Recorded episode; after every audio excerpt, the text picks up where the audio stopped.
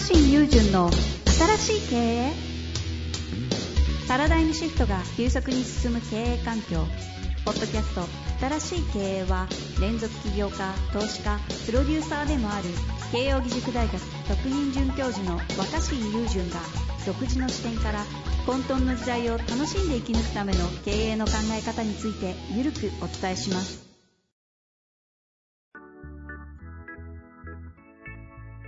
こんにちは、遠藤和樹です。若新友人の新しい経営。若新さんよろしくお願いします。お願いします。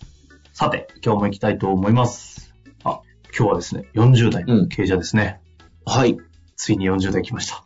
はい。えー従業員との目標設定に悩んでいます。従業員の出力が最大化されるような効果的な目標設定のコツがあれば教えてください。うん。これ若新さんに聞きますか？これ聞きますか？どどうなんですか？実際これ聞かれて。ああ、でもまあ結構シンプルかも。うん。結構シンプルかも。ほうほあう。の、一瞬で終わっちゃうかも。いいですよ。じゃあもう今日はショート場になるかもしれませんが、ズバリいきます。ええその効果的なっていうか、ちゃんとこう本人がそのもう達成してくれるような目標設定の方法ってことでしょ？ってことですね。あ僕はね、本人に決めてもらってますね。ああ、うん。ああ、なるほど。うん。本人に、いつまでにしますわとか、うんうん。いつまでにこうしますわとか、こういうふうにしますわっていうのをやるし、絶対に、あの、僕から目標設定を迫る場合も、いつまでできそうとか、おうおうおううん、いつまで、いつまでやってくれるみたいな感じで、はい。本人に決めてもらいます、絶対。そっか、でも、目標設定、まあ、あの、納期を決めてもらうも目標とかってく含むと、若新さんも目標設定をせば、あの、相手方に決めてもらうようなシーンはある？さすがにあるか。まあでもまあ、目標っていうか、プロジェクトの細かい部分でしょ？それも本当だから、まあ、タスク、タスクのレベルになってきたときには、うんうん。それはまあ本当に、いつまでにしましょうって決めてないとどうしようもないじゃないですか。そうですね。だけど、僕がこうなんかスケジュールを引いて、じゃあ何々さんいついつ、何々さんいついつでって。いや、やったとしてですよ。うんうん。これ、その、マネージャーが全部スケジュールを引いて、そのメンバーが全員確実に締め切り守るんだったら、多分その監督みたいな人がスケジュール引くのがいいと思うんですよ。うんうん。だって、その、一人一人が自分で個別に目標設定とか締め切り決めたりすると、バラバラになるじゃないですか。はいはい。ペースが。でしょ？ですね。だから、もし仮にですよ、うん。締め切りや目標設定をしたら、それを与えられた従業員やメンバーは、ほぼ必ずその期限通り、目標通りにやるっていう前提なら、もうトップダウンで監督的なマネージャーが全部決めて、はい、あなたこれっていう、そのいわゆる妥当な、その、業務量だったりとか、うん。本人の今の状況とか、能力を加味して、ベストな目標設定とか、スケジュールを決めた方がいいと思う。で、その、あ、ちょっとここに負荷かかりすぎてんなったら、こう、ちょっとこっちに分配するとかね。うんそれは監監督だからできるじゃないですか。はいはい。それは理想だと思うんだけど、そんなことはまずありえないと思うわけよ。なるほど。みんなだって、スケジュール通り、目標通りやらないじあそういう前提に立ってるんですね。ゃん。うん、僕は立ちます。そうなんです。あで、結局、マネージャー、監督的な人が理想のスケジュール、あうん。理想の、理想のこう、緻密な目標設定を立てても、結局みんなずれてくるんだったら意味なくないですかその全体の。はあはあはならば、ぼんやりと大きなゴールっていうか、ぼんやりともうこうしたいんだよ、みたいな。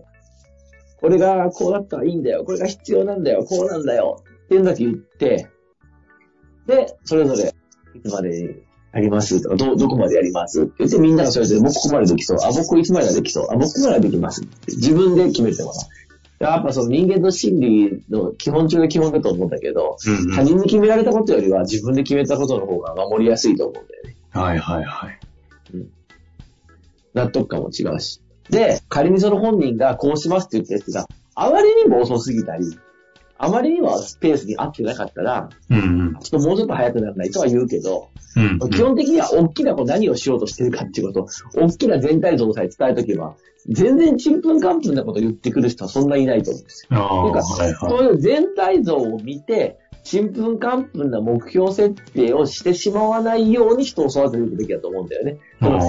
与えられたスケジュールとか、あの、目標を与えられた通りにこなせるように従業員を育てていくんじゃなくて、はいはいはい。つまりその担任の先生が時間割り見せて、明日はこの教科、この教科、この教科ですよ、みたいな。今週のスケジュールはこうですよってことをきちっと守らせるというよりも、うんうん。一年、一年間でこうなんないといけないってことに対して、あ、じゃあ来週がこれっすね、みたいな風に言えるように人を育てていかなきゃいけないと思う。子供じゃないわけだ。ちょちょちょ、めちゃめちゃま、まっとうな話ですね、これ。なるほどね。まあ教育論に近いですね。まあまあ、まあ、そうっていうか、まあ、だってでそれができないって言ったら、もううちの従業員はもうバカな従業員しかいないってことだと思うんで、そんはいな、そんな大きな展望を見せて自分で細かくな決めれないんですよってことは、うん目先の一個一個積み上げしか不可能ってことじゃないですか。うんうんうん。でもそうじゃなくて、お大きな、今月こんな風にしなきゃいけないっていうところから、自分で、じゃあこれやんなきゃって思えるように、目標設定を促すべきだと思ってて、で、かつそれを自分で決めてもらう。自分で決めたら、納得感が言われた目標よりも同同じスケジュールだとしてもですよ。納期来週月曜ねっていうのも、来週月曜までにやってきてって言われるのと、うんどうしよっかな、でもこれ早めにやった方がいいんだろう来週の月曜までにやりますっていうのは全然違う。うんうんうん。自分で守るって決めた時のは。はいはい。遠藤君も結局自分で守るって決めたスケジュールの方を守ってるわけね。そうね。うん。え、若新さんって逆にいつまでにこれやっといてねっていうようなことを言われるシーンはある、あるか？ろいろいろ提出物だったり、出版とかもあるし？いや、それはありますよ。だから、あの、いついつまでにって言われると、あやんなきゃと思いながら忘れてたり、だって自分ごとにならないからカレンダー見えといたりするけど、うんカレンダー見て、ああ、もうその、もう同じ、そんな日、ここまで来ちゃったか、みたいな。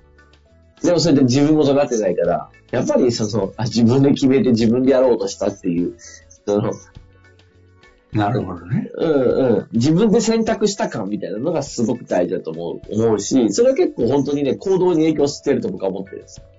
はあ。うん。だから、社長とか上司の理想のスケジュールじゃなかったとしても、どうせ指示したスケジュールなんてみんな完璧には守れないんだから、どうせみんなが守らないぐらいだったら、本人が決めたスケジュールでやってもらって気持ちよく働いてもらう方が良くないですか、結果。ははははこれあの、そこ言われると、いや確かに、どうせ守らないんだったら気持ちよく、自分で決めた形で気持ちよく働いてもらう方がいいですけど、うん。これ、これちょっと、すごい、あの、これでうまく、わプロジェクトが回、若新さん回してるもんね。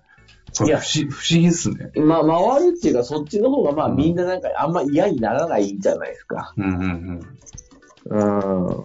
これなんかあるんですか、うんそのやり方で納期ガチガチしない工程管理とかをちゃんとガツガツやって、ディレクターつけたり、監督みたいな人つけて尻叩きとかせずして、世の中にいろんな新しい、こう、価値提供を出すようなプロジェクトいっぱいやっているのは、これなんかこの考え方で回してるって聞くと結構衝撃ですね。いやいや、でも、その代わりに、結局、どんなプロジェクトも、その最速の理想のスケジュールで進んでないです。そうなんだ。うん。そうなんだ。な、ななんだけどさ、世の中ってさ、うんうん。まさにその理想の最速のスケジュールで進むことなんてほとんどないと思う。僕もやってる仕事の中で、うん最速のスケジュールでやれたなって思うことってね、本当ごくわずかですよ。うんうん。どうしてもそうしなきゃいけないもの以外は。うんだって、そんな、無限に給料払えるわけでもないし、無限に励ましてあげれるわけでもないから。はいはいはい。え、じゃあ遠藤くんはすごいできるビジネスマンだと思うけど、うん。ここ3年ぐらいやった仕事で全部理想のスケジュールで進みました。ああ、言われてみれば、理想のスケジュールなんてもうひどいですよね。ぐちゃぐちゃですよね。な、ならない。振り返ると。うん。ってことは一生懸命マネジメントしてもそんな程度なわけだから。確かに。これ、言われると結構何のためにガチガチでやってんだろうって思ってきますね。でしょ？だもったら、すごいそこ揺さぶってほしくないとこ疲れたいや、しかもガチガチにやれって言われてると従業員もなんか窮屈だし、結局守れないし、社長もイライラするじゃん。うんうん。そうね。で、で、あそう、ガチガチにやってガチガチと結果出るんだったらいいけど、ガチガチにやってもガチガチと結果出ないことが多いから、えそれ、それぐらいだったら、最初から気持ちよくやれるペースで始めた方が、そっちの方が磯川さんもあれじゃない？ああ、どうせスケジュールに、ま、守れない。そうね。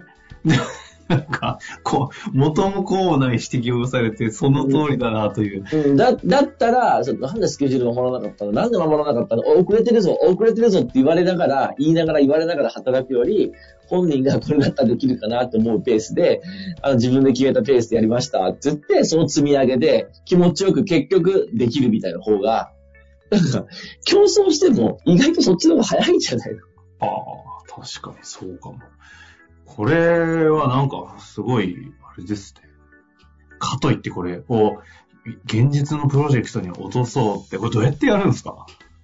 今日からスケジュール管理はしないようじゃないけど、どういやいやいやいややってやるんですか？いや、スケジュール管理じゃないから、スケジュールをだから誰かが一人がトップ、トップマネジメントで管理するんじゃなくて、うんうん。みんながこれだったらやれそうだなと思うスケジュールを提示してもらって、うん。ただ一応そのスケジュールは、それぞれ各々に報告してもらいますよ。だから自分で決めてもらって、報告してもらったやつを事務局的な人が、あ、何々さんがいつまでやるって言ってます。何々さんはいつまでできるって言ってますって、本人が決めたスケジュールをこう絵にして、その結果、あ、みんなができるって言ったスケジュールでいくと、いつまでにできそうだな、みたいそれで積み上げ式でいくんだ。な。うん。あ、そう、あ、なるほどね。いつまでにやるから逆算で誰々はいつまでじゃなくて、そうそうそうそうじゃなくて、そう。全体像見せて、みああなただったらここは領域いつまでを積み上げた結果いつできるねになること。うん。まあ、あと、いやらしい話だけど、あそれで、こう、積み上げの結果を、積み上げの結果を聞いて、あ、これだったら、じゃあ、あできるの7月かってなった時にですよ。うんうん。いや、どうしてもそのプロジェクト5月まで終わらせなきゃいけないものだとすると仮に、はいはいはい。このペースは6月、7月だねってなったらみんな、あ、間に合わねえってみんな気づくしちゃうんだよ。確かに。ダメじゃんと。とか、それを積み上げていくといくらぐらいかってなった時に、あ、なるほど、みんなありがとう、えーの予定出してくれて、そっか、これだと、なるほど、2800ぐらいだよね。2800か、2000。まあ、5000、4000ぐらいいかないと微妙だもんな、2800か、うー、みたいな感じで、うにゅうにゅって言ってると、あ、でもそしたらちょっと僕のもう少しできそうですとか、あ、僕のはもうちょっと、やってる？これ、若新さん。ほほんしたら、うにゅうにゅうってやるよね。あでもだ、だだってそうじゃん。みんなも、ああ、間に合わねえなって気づいたら、じゃあもうちょっと、ちょっと頑張るか、みたいな。それも、いや、これじゃ間に合わない。何言ってんの？その甘いスケジュールとかって言うんじゃなくて、うんうん、本本人に納得して決めてもらいたい。確かにそれだと何千万しかいかないのか、うにゅうにゅうってやってったらあるタイミングで、いや、これこうし、こう、こうだったら行くんじゃないですか、みたいな。起きるね、若新さんが。言うと。うん。そして、そしたら、い来たねーと思ってきたけど、すごいな。やいやいや、そしたら、おー、確かにすごいありがとう。で、そして、感謝だよね。その、だから、お前のスケジュール甘いぞ、これじゃスケジュールに間に合わないぞ、逆算してちゃん。と計算しろよ、足りないと、もっとシビアにやるよって言われるよりも、お、ありがとうみたいな。何々がこうしてくれると間に合うわ。わめっちゃ助かる、ありがとうって言ってあげた方がよくね。確かに。しかもちゃん、結構腹の底から言えますよね、その感謝は。うん、いや、ほんといける言える。そうすると他の人も、あ、じゃあ僕も申し訳ないんでちょっと早くします。まんまと。いや、でも、面白いですね。そういう発想なんですね。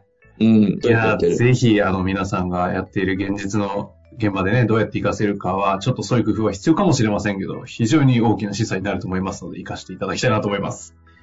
終わりたいなと思います、私さん。はい、ありがとうございます。ありがとうございまし。た。